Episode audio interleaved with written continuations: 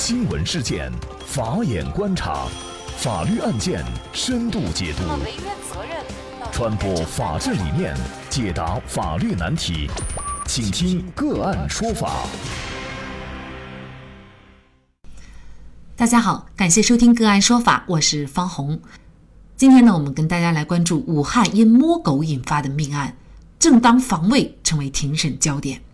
更多的案件解读，欢迎您关注“个案说法”微信公众号。湖北武汉人杨建平因为摸了一下宠物狗，狗主人彭方明就和他发生了口角，而后还邀约三人持洋镐上门报复。打斗当中，时年四十四岁的彭方明被杨建平、杨建伟兄弟两人用刀刺死。那么案件的具体经过，我们来看武汉中院审理查明的事实。杨建伟和杨建平呢是亲兄弟。住处相邻。二零一六年二月二十八号的中午一点左右，两人在自家的门前聊天的时候，杨建平就摸了经过他身边的一条狼狗，遭到了这条狗的主人彭方明的指责。于是啊，两人就和彭方明发生了口角。彭方明扬言要找人报复，杨建伟呢就回应：“那你来打。”其后，彭方明就离开了。这时，杨建伟返回住处。将一把单刃尖刀、一把折叠刀藏于身上。大约十分钟以后，彭方明返回上述地点，他邀约了黄某、熊某、王某持羊镐把跟在身后十多米。彭方明手指着坐在自家门口的杨建平，杨建平没有理睬。彭方明接着就走向杨建伟家门口，用拳头击打杨建伟的面部一拳。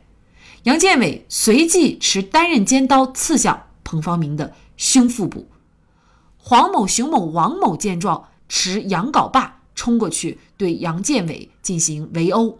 彭方明从熊某处夺过羊镐把，对杨建伟进行殴打。双方打斗到杨建伟家门外的马路边之后，熊某用拳头击打杨建伟，彭方明等三人持羊镐把和熊某继续围殴杨建伟，直至杨建伟头部流血倒地。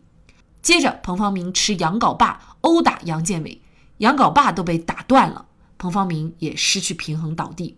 杨建平见杨建伟被打倒在地，持刀就冲向了刚从地上站起来的彭方明，朝他的左胸锁骨处捅刺了一刀。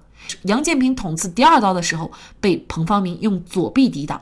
后来，彭方明受伤逃离，杨建平接着就拿着刀去追撵彭方明，并且。将刀扔向彭方明，但是没有打中，这把刀就掉落在地上。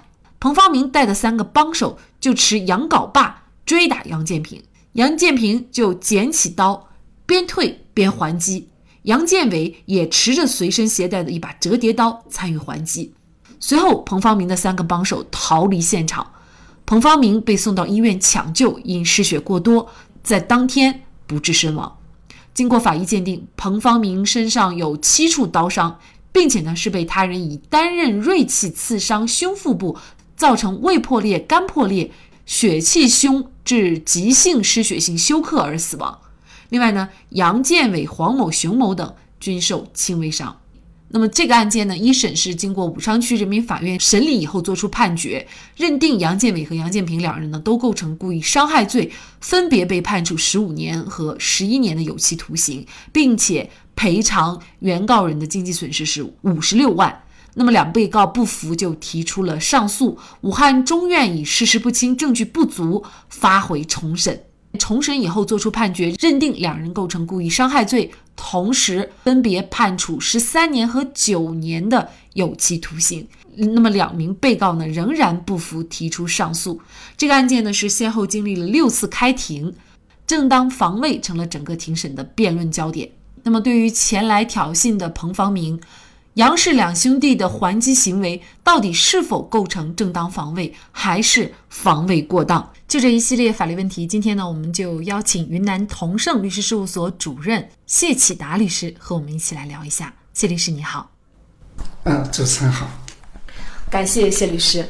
杨氏兄弟的行为，哈，我们听了上述的表述，那么可能大家对细节上还是有一点不太清楚。其实简而言之的就是，狗主人去找茬，然后呢还带了三个人，甚至呢还拿了这个羊镐把。这两兄弟呢，因为在对方找茬的前提下，就进行了一定的还击。当然，这个还击过程当中还使用了尖刀。那么他们的行为到底是否构成正当防卫还是防卫过当？首先，您给我们简单介绍一下，就是正当防卫什么样的行为可以构成正当防卫？啊，正当防卫呢，它就是这一个对正在进行的不法侵害所实施的一种呃行为，就是针对这个不法侵害人造成这个不法侵害人一定的损害的，不承担责任。那么，如果说是对这一个正在行凶、杀人、强奸、抢劫、绑架等这些暴力性的这个严重危害人身伤害的这种啊行为所。造成这个不法侵害人伤亡的不承担责任，这就是无限的防卫权，就是要具备这样的条件：一个是不法侵害的事实啊，一个是这个事实呢正在进行当中，还有针对的是这个不法的侵害人不能超过必要的这个限度啊。那么在这个当中所造成这个不法侵害人他的损害呢，这个是不用承担责任的，这就是正当防卫。嗯。那么这是概念上，那么结合到本案来说，这个杨氏兄弟反抗也好，还是自卫也好，算是正当防卫，还是已经过当了呢？杨氏兄弟啊。他们这个就是完全的是正当防卫，因为本案的起因就是摸狗，他们是在自家的这个门前这边彭方明啊，他们是遛狗经过，那么作为爱狗的这个杨建平呢，只是抚摸一下，这个无可厚非。呃，彭方明呢是找了另外的三个人带着这个羊羔把来这个打在自己的家门口，那么实施这样的防卫，虽然造成了这个不法侵害人彭方明的死亡。但是啊，他这个是完全的，是一种正当防卫的行为，不能说是简单的客观规则，不能说是造成了这个死死亡的后果，那么这边就一定要承担责任。但是也不能说是死的就是伟大的啊，反正人死了，你这边也要承担责任。我们要看到这个案子里面，它具体的是怎么发生的，因为这个彭方明邀约的几个人。都是带着凶器的，而是身强力壮的。那么杨氏兄弟都是五十多岁的人了，而且是在自己家里面。我们可以看到杨建平，首先呢，这个彭氏来找茬的时候，他没有说话。彭方明，那么又去到这个杨建伟家里面，那么打他兄弟的时候，从家里面打到外面，把这个杨建伟打倒在地下。那么这个呃杨建平才转回家里面拿这个金刺。那刺伤他，这个就是看到自己的兄弟，那么被这个打倒啊，他去拿这个啊金刺来刺伤彭方明，这个就是完全的一种这个防卫行为。人家说是这个打虎亲兄弟，上阵父子兵，自己的这个同胞手足被这样的打倒在地，那他理所当然要进行防卫。那么对他来说，他是就是个防卫行为。我们看到就是，虽然说不是他自己，而是他的弟弟。那么这个就是对待别人遇到这样不法侵害，他也是完全是可以行使这个正当防卫行为的。那么至于他的弟弟杨建伟，虽然说我们看到易先啊把这个刀那么藏在身上，但是他的目的呢是为了防卫。那么是在自己的家里面。那么彭方明是邀约了这几个身强力壮的。人冲到他的家里面去打他，当然我们刚开始看到就是说用拳头打，但是另外几个都是带着这个羊羔棒的，是带着凶器的，那么这个力量啊是极对的不对等的，那么他要保护他的自自己，所以说他要出手来这个刺伤这个林方明，那么他这个也是完全的是出于一种防卫行为，所以说他们两兄弟啊。都是正当防卫，虽然造成了这客观上的这种彭方面的死亡，但是他们也是不应当承担责任的。这个不应当承担责任，既包括这个刑事责任，也包括这个民事赔偿。也就是说，尽管当时彭方明手里他没有拿着工具，但是。他的威胁不仅仅来自于彭方明，他还来自于其他三个人。那么其他三人手里也拿着工具，在这种情况，他用刀去刺彭方明，这应该算是一种正当防卫，没有超过必要的限度。是的，因为这个就是他是在自己的家里面，那这几个人是冲到他的家里面去打他，这个家是是很特殊的，是受到这个呃保护的。那么在法律上呢，也有这个非法侵入他人住宅罪啊。那么这个在国外的话，像这种是直接可以开枪的。后面。那么这个彭方明，你要抢过这个羊羔把打他，那羊羔把都打断了。当然我们看这个案件里面，就是有细数，就是说是这个杨杨建伟先刺。而且呢，刺伤的部位，按照这个法院的认定，基本上就是说刀刀致命。但是我觉得这个地方还是有些怀疑的，因为如果说是杨建伟先刺了这个彭方明，而且是从前面刀刀致命，那么后面彭方明他怎么可能抢过这个羊羔棒打这个杨建伟，连这羊羔棒都打断了？那么这个羊羔报就是说，这三个人他们是有准备拿来的，不是带着这个羊羔的，那就说明还没有使用过，那是新的。那这种要。把羊羔把都打断了，这要花多大的力气啊？那么如果说是前面刺在先，他能有这样的力气吗？所以说谁先谁后，虽然法院的判决这样认定，但是我觉得在这个情理上还是有点说不过去了。好，那我们来看一下这个案件最终的终审判决，也就是武汉中院的一个呃终审判决啊。那武汉中院是认为呢，杨建伟。持刀刺向彭方明的胸腹部，这个行为呢是为了制止正在进行的不法侵害的防卫行为。那么彭方明空手击打杨建伟的面部，那么杨建伟这个时候呢？并没有面临严重的不法侵害，却持刀捅刺彭方明的胸腹部等要害部位，致彭方明要害部位多处的致命伤，是杨建伟所致的。这个也是彭方明死亡的主要原因。所以呢，杨建伟的防卫行为明显超过了必要的限度，造成重大的损害，属于防卫过当，构成了故意伤害罪。那么，同时对于杨建平。法院认为啊，是为了制止杨建平的行为啊，就是他刺向彭方明的这个行为呢，是为了制止杨建伟正在遭受的严重不法侵害，属于正当防卫。所以呢，最终法院判决杨建伟犯故意伤害罪，判处有期徒刑四年。但是杨建平呢是被判无罪。那么也就是可能在这里争议的一点就是，作为杨建伟来说，他的行为到底。是不是正当防卫还是防卫过当？那么法院我们刚才也看到了，法院认为他的防卫过当呢？法院的理由呢是觉得彭方明空手击打杨建伟的面部，那么这个时候杨建伟这个时候并没有面临严重的不法侵害，所以他还击的时候是用刀刺向彭方明的。那么这个时候显然，那么法院觉得这个行为是过了，超过了必要的限度。那您怎么看呢？